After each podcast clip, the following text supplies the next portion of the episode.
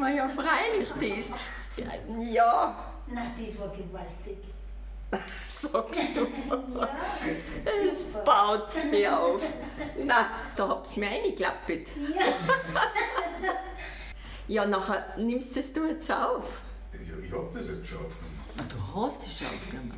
Herzlich willkommen bei Geschichten und Lieder aus dem Friseursalon im Studio 64. Haben wir heute die Lisa Grimbacher eingeladen und sie wird uns ein bisschen was von sich erzählen und das eine oder andere Lied stimmen.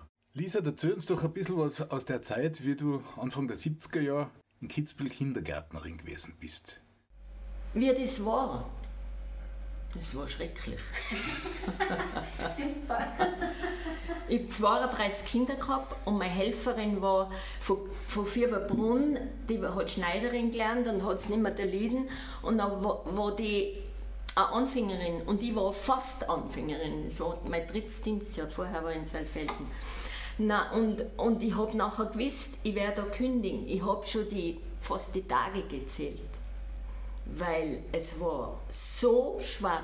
Und in dem dunklen Raum, da waren nur zwei Gruppen, straßenseitig war der Kinder, also der Raum. Nein, es war schrecklich. Marienheim war das. Marienheim.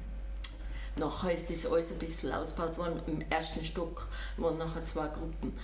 Aber was für mich in Kitzbühel ein Erfolgserlebnis war, äh, das war die Mutter-Kind-Gruppe im Mesnerhaus. Ja, wie, wie ist zu dem gekommen? Wie hast das... Das habe ich erfahren. In, in Salzburg hat es das schon gegeben und in, in wo hat es das noch gegeben? Im Zillertal hat es einige gegeben.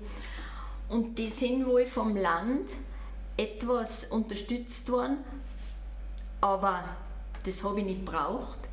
Ich hab, war ja schon in Pension, ich habe keine Einnahme bei- sozusagen braucht und habe das 20 Jahre ehrenamtlich gemacht. Jeden Donnerstag. Und das habe ich mit so einer Freude gemacht, nämlich, dass man zwei, dreijährige Kinder schon zum Singen und für die Musik begeistert. Und das habe ich gemerkt. Die Kinder haben oft gejuchzt. Aber wenn, wenn ich die Gitarre in die Hand genommen habe, sind schon ganz brav da geguckt. Und dann hat man mich gefragt, ob ich einen Kleinkindergottesdienst auch mache.